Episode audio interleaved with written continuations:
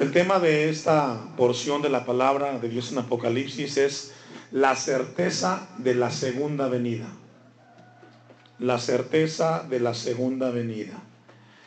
Le decía que, que me da mucho gusto verlo, mi hermano, mi hermana, porque en los últimos días en todo el mundo hay situaciones que están estremeciendo a la humanidad, enfermedades o epidemias nuevas en el África, el Medio Oriente está bastante complicado el asunto entre Israel y los palestinos, Siria, Latinoamérica no se diga, México mismo estamos viviendo momentos difíciles, Guerrero lo está viviendo. ¿Qué, ¿Por qué le comento esto, hermanos? Porque lo que está pasando no es algo que pasa por pasar, todo tiene un origen y todo su origen lo tiene en el pecado. Hoy la humanidad o la misma sociedad, el mismo hombre, nos habla de que estamos viviendo en la época de los adelantos tecnológicos. Hoy más que nunca estamos mejor comunicados. Hoy más que nunca tenemos más avances tecnológicos e inventos y descubrimientos que el ser humano ha realizado. Sí estamos viviendo una época en la cual hay mucho avance tecnológico, pero también es una época en la cual el ser humano ha ido decayendo cada vez más. Dicen los estudiosos, los sociólogos, que el ser humano a lo largo de los años ha ido creciendo. La Biblia dice que desde que Dios plantó a Adán y a Eva en el huerto del Edén, lo puso en lo más alto, teniendo comunión con su Creador. Y a partir de ese momento el hombre viene descendiendo cada vez más y más y más. Hoy más que nunca, así como ha crecido la tecnología y los avances eh, modernos, también hoy más que nunca el hombre está depravado. La depravación ha ido creciendo en gran manera y eso es la consecuencia de la humanidad que tenemos. Sí, estamos mejores comunicados, pero estamos peor que hace 10, 20 o 30 años atrás. La familia ha perdido su lugar. Hoy más que nunca proliferan los matrimonios donde solamente está papá o mamá. Hoy es muy común el divorcio. La sociedad ha perdido los valores. Hoy más que nunca la familia está más diluida y ha perdido el prestigio. Todo esto resultado del mismo pecado que en el hombre hay. Hoy más que nunca también el hombre está más lejos de Dios. No le interesa a esta sociedad contemporánea tener comunión con Dios. Le parece apatía, le parece ridículo el que hoy se busque a Dios o se hable que la Biblia es el libro que tiene las respuestas a las necesidades del ser humano. ¿Por qué le comento esto, hermanos? Porque al poder estudiar nosotros el libro de Apocalipsis o Revelación, encontramos que en los últimos tiempos, antes de la segunda venida de Cristo, el mundo irá caminando en una decadencia cada vez peor. Y somos la iglesia a permanecer fieles y de pie, tomados de las promesas de Jesucristo a través de su palabra. Encontramos en estos dos versículos, hace ocho días estudiábamos el versículo 7, que nos habla de la primer profecía que encontramos en Apocalipsis, después de un amplio saludo desde el versículo 1 hasta el versículo 6. Pero también encontramos en el versículo 7 y 8 el tema de la segunda venida.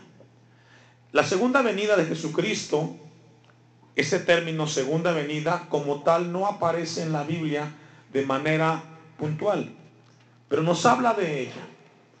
La palabra, la segunda venida, o la palabra que se traduce como segunda venida, es parusia, parusia en griego. Daniel, capítulo 7, versículo 13 y 14, deja un apartado en Apocalipsis. Nos habla un poco acerca de la segunda venida de Cristo. Entonces, cuando la Biblia habla de la segunda venida, habla de la parusia, de la venida repentina. Daniel 7, versículo 13 y 14, encontramos en este libro también profético de Daniel. Y dice, miraba yo en la visión de la noche, y he aquí con las nubes del cielo venía uno como hijo de hombre, hablando de Jesucristo. Aquí nos está hablando de la segunda venida. Daniel fue muchísimos años antes que los apóstoles. Y desde ese entonces se habla de la segunda venida. Continúa en el versículo 13, que vino hasta el anciano de días. Ese título anciano de días se le adjudica a Jesucristo. Y le hicieron acercarse delante de él. Y le fue dado. ¿Qué le fue dado, hermanos? Dominio, gloria y reino. Es decir, en la segunda venida de Jesucristo a esta tierra, Él vendrá y Él recibirá el dominio. Hoy la humanidad no quiere saber nada de Jesucristo, no le interesa.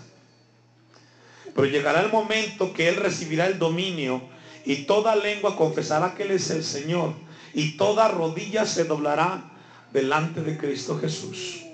Y dice el 14, para que todos los pueblos, ¿cuántos hermanos? Todos. Es decir, desde la Patagonia hasta Alaska, desde Europa hasta Asia y África, Australia, todos los pueblos, naciones y lenguas que van a ser hermanos, les servirá. Esta es una promesa que será cumplida en la segunda venida. Por eso, hermanos, es mejor ahora acercarse a Jesucristo.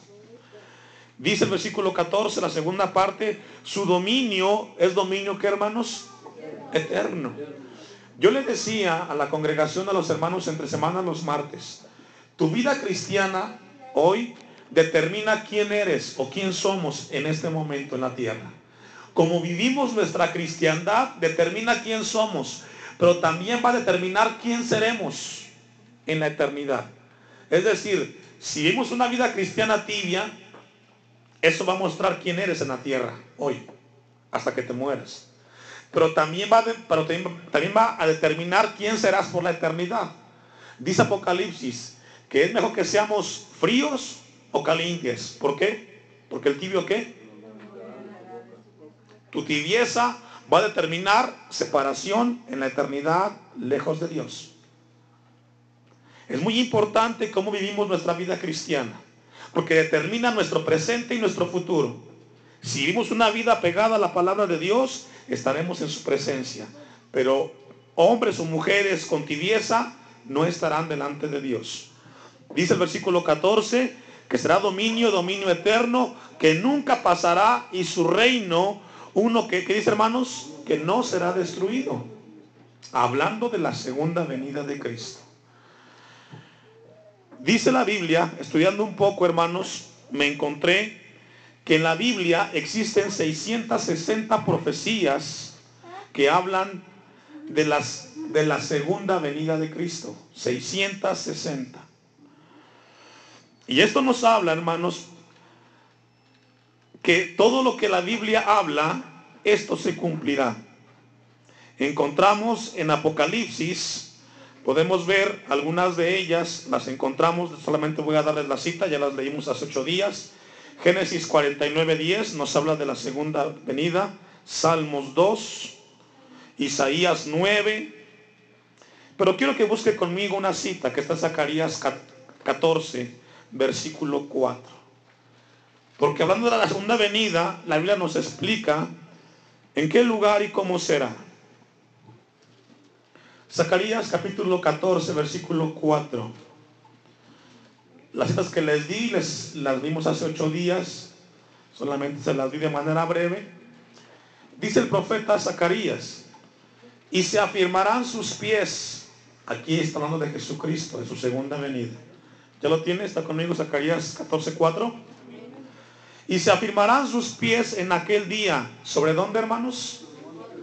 Es decir, cuando Jesucristo venga y pise en esta tierra, el lugar primero que va a pisar es el monte de los olivos, que está en Israel. Que está enfrente de dónde, hermanos? De Jerusalén al oriente. Y el monte de los olivos se partirá por en medio hacia el oriente y hacia el occidente, haciendo un valle muy grande, y la mitad del monte se apartará hacia el norte y la otra mitad hacia el sur.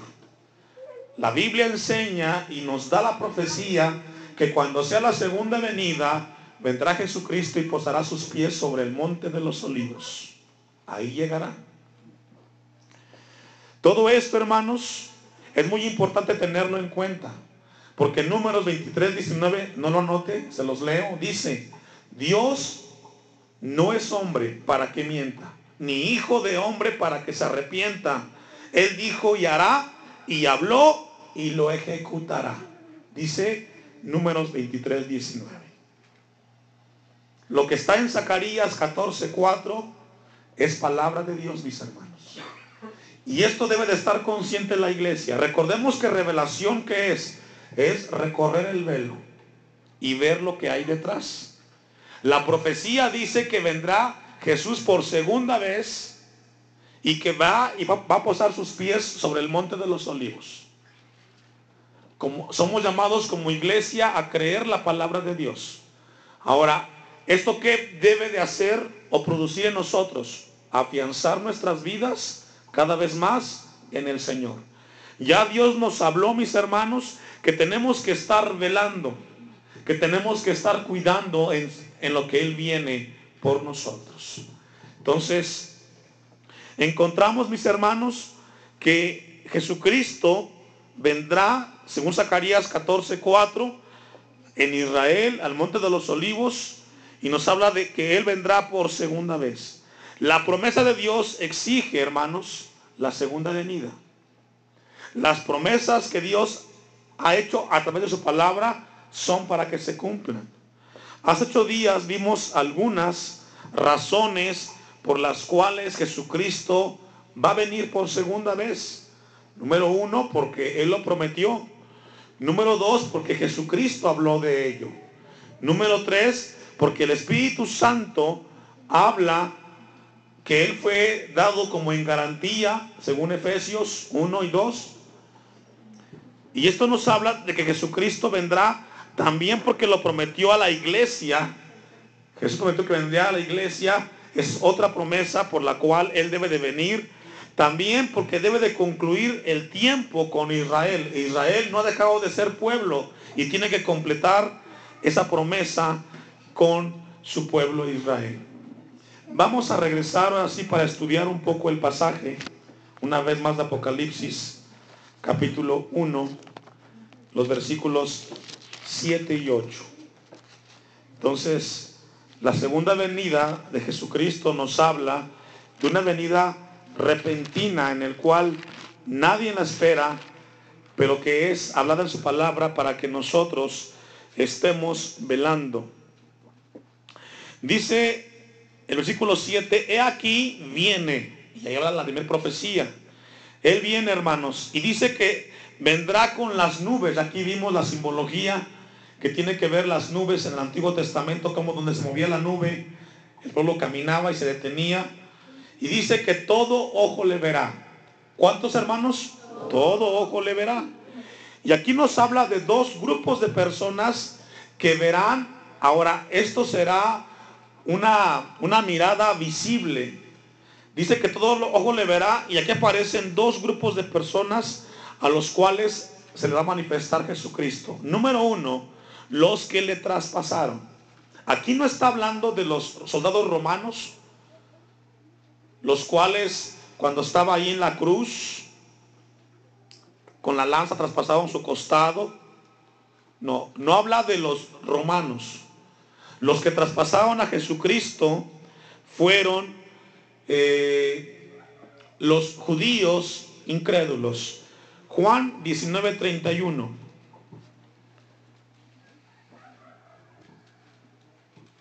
En adelante. ¿Quiénes fueron los que traspasaban a Jesús? Dice el apóstol Juan. Entonces, ¿los quiénes? Los judíos por cuanto era la preparación de la Pascua a fin de que los cuerpos no quedasen en la cruz en el día de reposo, pues aquel día de reposo era de gran solemnidad, rogaron a Pilato que se les quebrasen las piernas y fuesen quitados de ahí. Esto era parte de la tradición de aquel tiempo, en aquella cultura. Para que ya no sufrieran más, tenían que quebrarle los pies y ya bajarlos de la cruz porque estaba cerca la Pascua. 32. Y vinieron pues los soldados y quebraron las piernas al primero y asimismo al otro que había sido crucificado con él. Mas cuando llegaron a Jesús, como le vieron ya muerto, no le quebraron las piernas. Pero uno de los soldados le abrió el costado con una lanza y al instante salió sangre y agua. Y el que lo vio, y el que lo vio da testimonio, hablando de Juan el apóstol y su testimonio es verdadero y él sabe que dice verdad para que vosotros también creáis. Porque estas cosas sucedieron para que se cumpliese la escritura, no será quebrado hueso suyo. Ve al 37, importante. Y también otra escritura que dice, mirarán al que qué. Qué interesante. Los judíos rechazaron rotundamente a Cristo cuando vino en su tiempo hace más de dos mil años. Pero a ese que traspasaron vendrá por segunda vez y ya no como cordero, vendrá como el león de la tribu de Judá, como el rey de reyes y señor de señores. ¿Sabe que en el cielo allá hay una marca de los hombres y son los orificios en las manos de Cristo, en sus pies y en su costado. Es la única marca. Y esto fue de los hombres de su pueblo Israel que no reconoció la venida del Mesías en su primera venida. Entonces, habla Apocalipsis 1.7 que todo ojo le verá y los que le traspasaron, hablando de los judíos. Hechos 22, Hechos 2.22, mis hermanos. Vamos a ver una cita más. Entonces, los que traspasaron a Jesucristo y que verán, será Israel. Hechos capítulo 2, versículo 22. Varones israelitas, oíd estas palabras. Jesús Nazareno, varón que dice hermanos, aprobado por quién? Por Dios.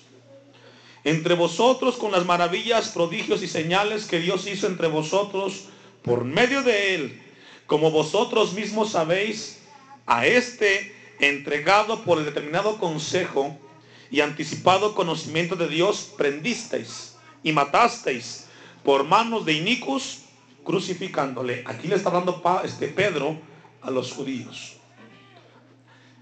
Por eso Jesucristo cuando venga la segunda vez, llegará al monte de los olivos y aquellos que le traspasaron van a reconocer que Él fue aquel que hoy le llaman profeta, porque Jesucristo los judíos lo consideran un profeta más.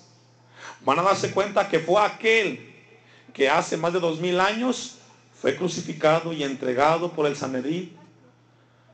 Y va a recordar ese tiempo Israel, que estuvo dentro de ellos y ellos lo traspasaron.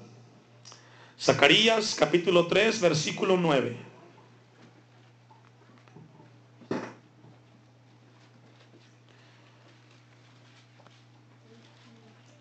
Entonces,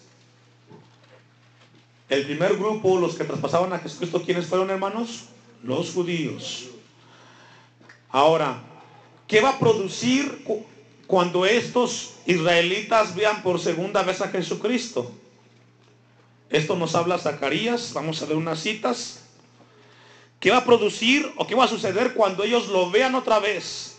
Porque déjeme decirle que han pasado más de dos mil años, pero ellos siguen enseñando ¿Quién fue Jesucristo? Usted le pregunta a un judío, a un, eh, a un rabino, y para ellos es un Mesías, eh, perdón, un profeta más. Pero saben que Él vino. Dice, dice Zacarías capítulo 3, versículo 9, porque aquí aquella piedra que puse delante de Josué, que era del sacerdote, sobre esta única piedra hay siete ojos. He aquí, yo grabaré su escultura, dice Jehová de los ejércitos, y quitaré el pecado de la tierra en un día. Aquí, hermanos, la palabra piedra está aludiendo acerca de la reconstrucción del templo de Jerusalén, que aún no ha sido reconstruido. Pero que de acuerdo a la profecía, cuando venga Jesucristo por segunda vez, tiene que cumplirse que tiene que nuevamente edificarse el templo que está destruido. No puede ser edificado hoy porque exactamente donde fue construido el templo de Salomón es donde está hoy edificada lo que es la mezquita de Omán, el centro principal de adoración de la segunda religión más grande en el mundo, los musulmanes. Ellos están ahí, su centro más importante de los musulmanes está en la mezquita de Omán, que es el lugar donde fue construido el templo de Salomón y que fue reconstruido, pero que para poderlo reconstruir es necesario quitar esa mezquita. Pero usted sabe lo que implica quitar esa mezquita de ahí, hermanos. Implica una tercera guerra mundial. Pero la Biblia habla de que en ese lugar se va a volver a reconstruir el templo de Salomón. Dice, el versículo 9 habla de que, de que hay siete ojos. Hablando, hermanos, que Dios está observando de manera detenida. Es muy importante como iglesia que siempre estemos alerta a qué es lo que está pasando en el Medio Oriente. Porque todo lo que pasa en Israel y con todos sus vecinos, Israel es el reloj de Dios. Lo que sucede allá se va a cumplir y debe de estar uno como iglesia muy atento que, que lo que está pasando ahí. Y dice el versículo 9 al final, y quitaré el pecado de la tierra en un día, hablando de que habrá una restauración para su pueblo Israel. Isaías 25:9 nos explica un poco más. En Apocalipsis nos habla de grupos o de una cantidad o de un número que serán salvos durante la gran tribulación o la segunda parte de la gran tribulación y habla de los 144 mil. Los que han leído Apocalipsis se han logrado dar cuenta que habla 144 mil de cada tribu. Pero la única tribu que no aparece en ese grupo es la tribu de Dan. ¿Se ha dado cuenta? Léalo. Aparecen 144 mil de cada tribu, pero no de la tribu de Dan. Cuando lleguemos allá vamos a explicar eso. Dice Isaías 25, 9. Y se dirá en aquel día, ¿en cuál día? En el día de la segunda venida. He aquí, este es nuestro Dios, hablando de Jesucristo. Le hemos esperado. ¿Le hemos qué, hermanos? Esperado. ¿Sabe que la iglesia debe, debe de tener una actitud de espera por la segunda venida de Cristo?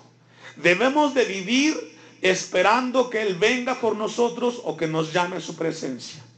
No podemos relajarnos como iglesia. Hablar solamente de prosperidad y de éxito es pensar que en esta tierra está nuestra morada futura. Y no es así. Estamos de paso. Lo hemos esperado, dice, y nos salvará. Esta profecía va a ser aplicada para Israel como nación. Y este, este es Jehová a quien hemos esperado. Nos gozaremos y nos alegraremos en su salvación. Estas son las palabras que dirán los 144 mil de cada una de las tribus, menos la tribu de Dan.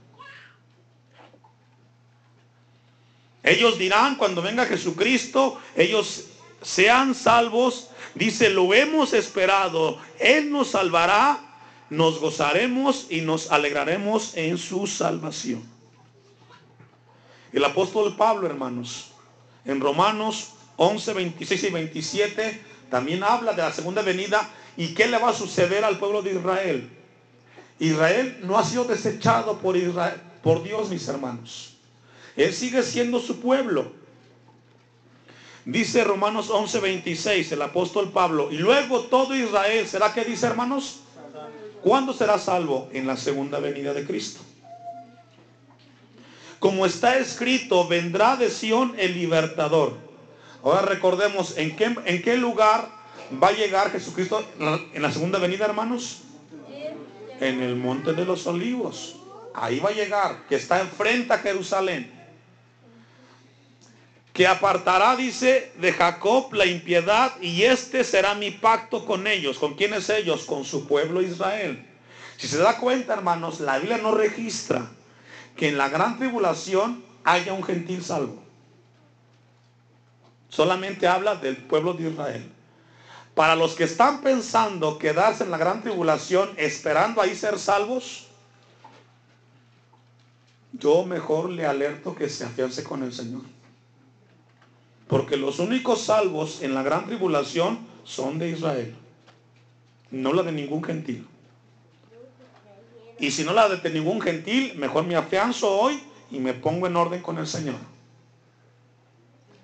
Vamos a ver más adelante que según Apocalipsis la muerte va a ser quitada en la gran tribulación. Ya no va a haber muerte. Dice el 27, y este será mi pacto con ellos cuando yo quite, ¿qué dice hermanos? Sus pecados. Es decir, habrá un tiempo de gracia para Israel como nación en la segunda venida de Jesucristo. Mateo 24, 30. Él mismo, Jesucristo, habló este, de este, tiempo tan importante.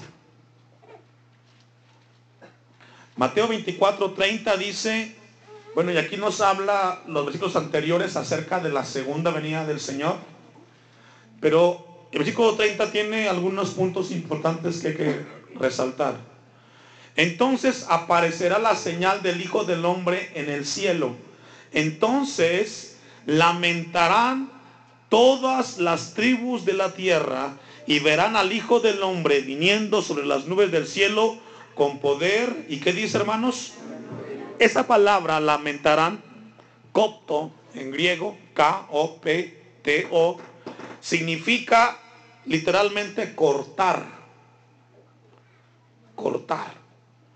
En Primera de Reyes 18-28, anótelo, lo busca en su casa primer libro de Reyes 18-28, ahí habla de cómo los, en aquel tiempo, en aquellas culturas, cuando estaban frente a un momento de, desesperación, ellos se cortaban entre sí, desesperados, ansiosos por lo que estaban viendo, pero sin arrepentirse. Allí encontramos el pánico de los seguidores de Baal al ver que ellos buscaban a Dios, y, a su Dios y no les escuchaba, ellos comenzaron a cortarse, pero nunca se arrepintieron. Entonces, ¿por qué les doy esa descripción? Porque ahí en el versículo 30 dice que se, que se lamentarán, es decir, las tribus de la tierra se van a cortar al ver a, a Jesucristo de regreso, pero no se van a lamentar para arrepentirse, sino desesperados por el juicio que van a enfrentar.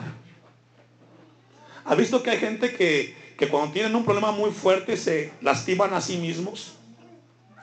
Eso le va a pasar a la gente en ese momento.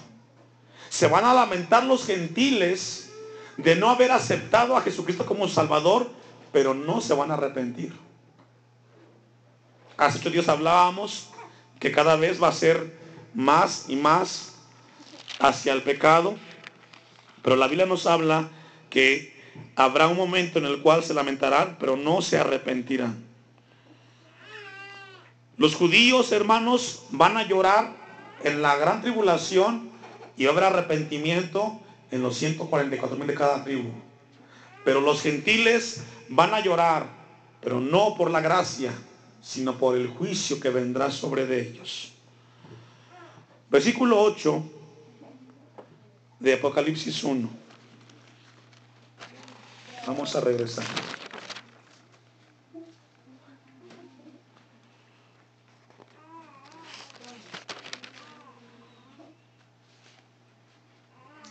Y dice versículo 8, yo soy el alfa y la omega, principio y fin, dice el Señor, el que es y que era y que ha de venir el Todopoderoso. Encontramos en el versículo 8 como que, esté, como que estuviera fuera del lugar con el versículo 7. Si lo analizamos así de manera, pues, ligera. Pero vamos a ver que en el versículo 8 encontramos el sello de Dios. Aquí encontramos tres atributos de Dios muy importantes.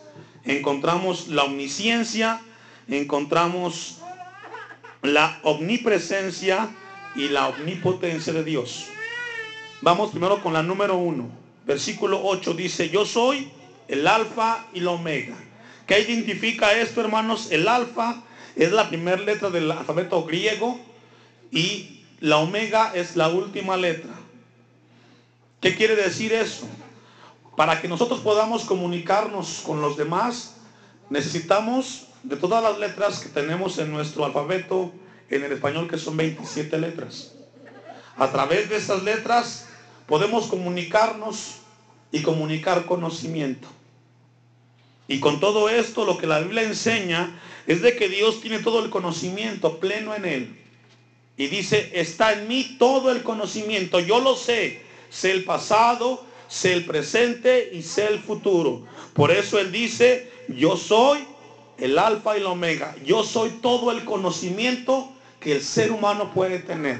En mí van a encontrar de todas las letras que pueden comunicarse las verdades del mismo creador. Y allí habla de su este eh,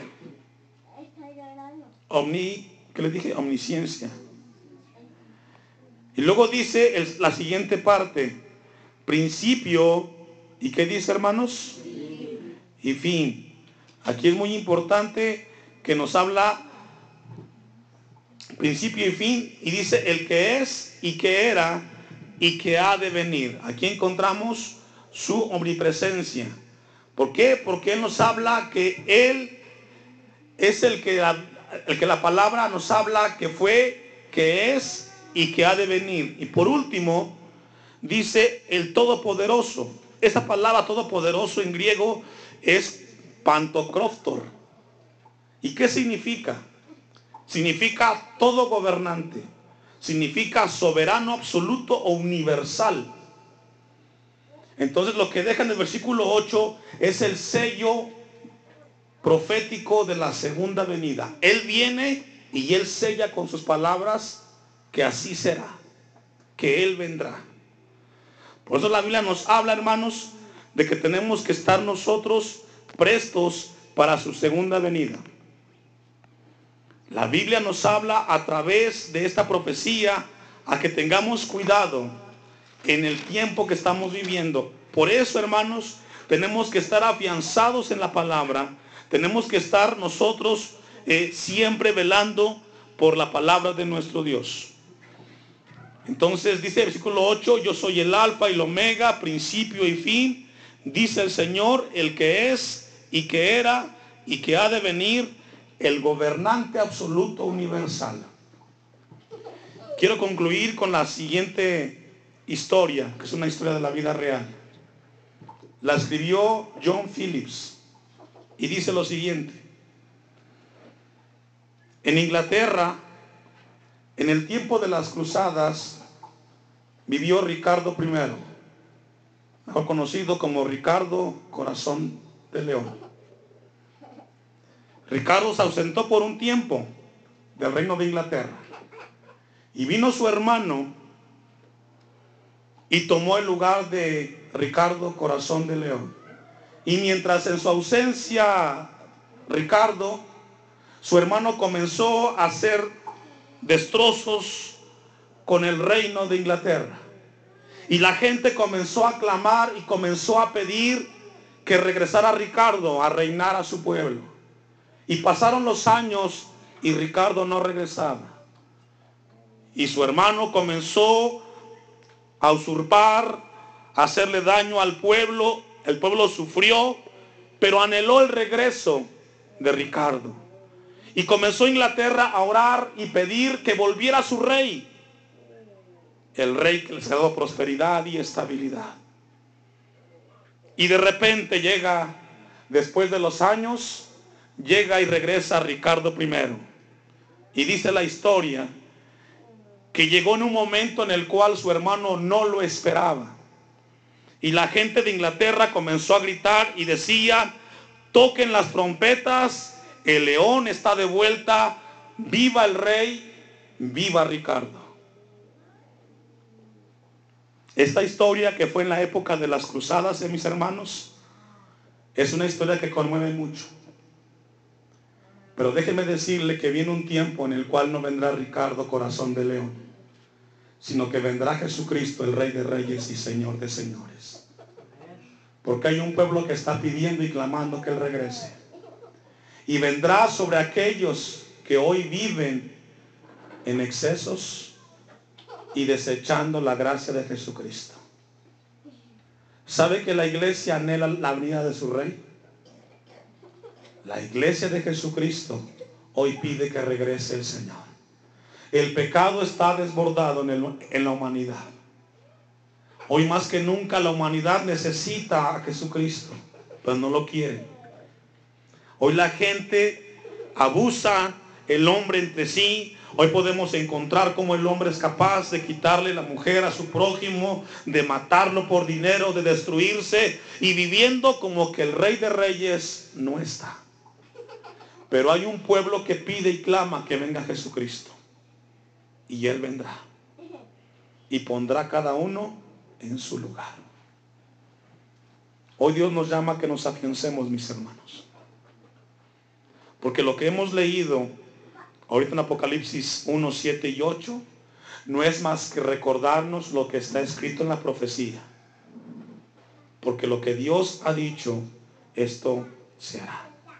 Voy a invitarle para concluir a que busquemos una cita en la palabra de Dios.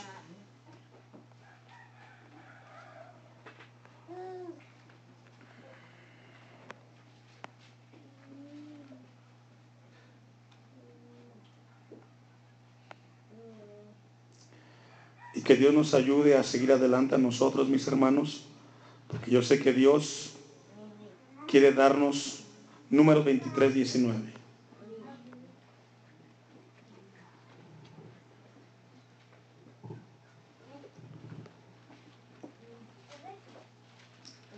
Lo que ha hecho Dios o lo que Dios está haciendo con nosotros a lo largo de estos domingos es recorrernos el velo, mis hermanos. Eso es lo que está, eso es lo que está detrás del velo, lo que hemos leído.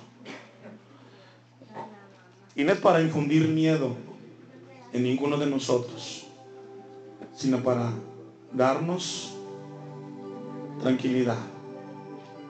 Dice un dicho allá afuera en el mundo que el que nada debe, nada teme. Si usted está bien con Dios, afiáncese. El que tiene temor es el que la debe. Tiene número 23, 19 hermanos. Dice, Dios no es hombre para que mienta, ni hijo de hombre para que se arrepienta. Él dijo, ¿quién dijo? Dios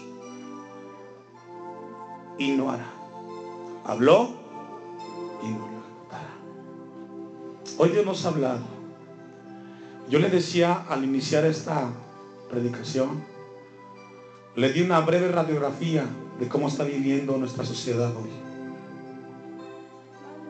Hoy podemos encender el televisor y todo lo que vemos ahí nos estremece. Una corrupción total. ¿Qué es lo que tiene que hacer la iglesia? En vez de entretenerte viendo esos programas, los cuales te llevan a dejar de ser sensible a la voz de Dios, tenemos que estudiar más la Biblia. Papás, entre más tú estudias la palabra de Dios, tienes más sustento para decirle a tus hijos las verdades de la Biblia. De no equivocarte. Porque así como hemos o les he compartido de cómo está la sociedad, déjeme decirle que en la iglesia del Señor, hoy más que nunca, hay falsas doctrinas. Cuídense de ellas. Cuídense de las enseñanzas que los alejan de Dios. La iglesia está de paso. Nuestra eternidad no está aquí en la tierra está con el Señor. Afiancémonos y tengamos cuidado de cómo estamos. Porque el que prometió que vendrá, Él va a venir por segunda vez. Le invito a que se ponga de pie.